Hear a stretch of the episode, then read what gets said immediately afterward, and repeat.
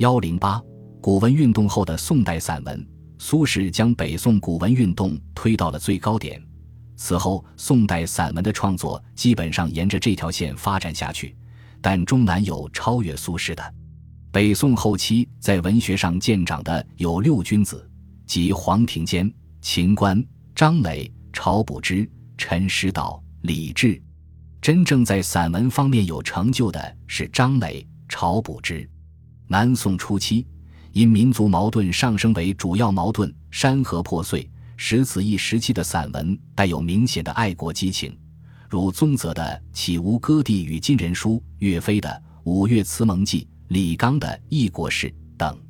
脍炙人口的当属胡铨的《误上高宗封事》，主张杀秦桧等投降派，亦不与贵等共戴天。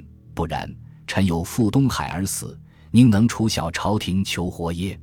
南宋中期，虽宋金交好，但爱国思想依然激荡在文学家的思想中。陆游、辛弃疾等具有代表性。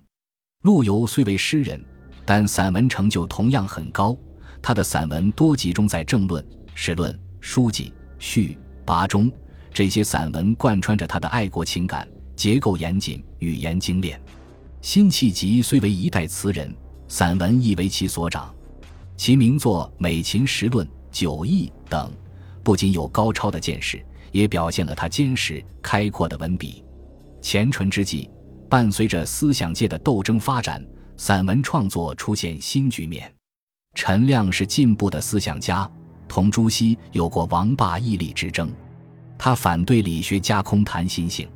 在散文上主张大凡论不必做好语言，异于理胜则文字自然超重，主张从实际出发，因而其散文平质朴实。这东学派的重要代表叶氏主张为文不能观教士，虽公无益也，文章创作要与国家兴衰相联系，所以他的散文在南宋卓然为一大宗。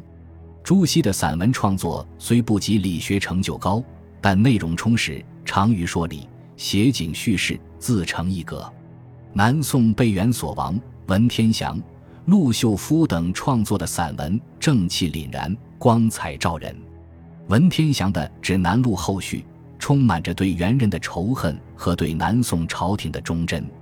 此文历记抗元的艰难，体现了作者忠贞之心、悲愤之情，让人读后顿觉是血泪文墨，光照千秋。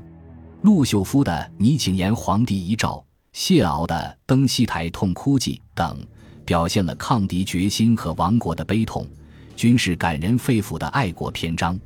宋代散文从柳开、王禹偁对西昆体的批判，以及提倡新文体，到欧阳修、苏轼把古文运动推向高潮，并取得最后的胜利，从而形成了宋代散文的创新精神。这就是内容充实、结构巧妙、语言流畅。风格多样，借景生情，影响所及，为中国散文发展史上的最高峰，在中国文学史乃至文化史上成为极重要的历史时期之一。明清以后的散文基本上是沿着这条线走下去的。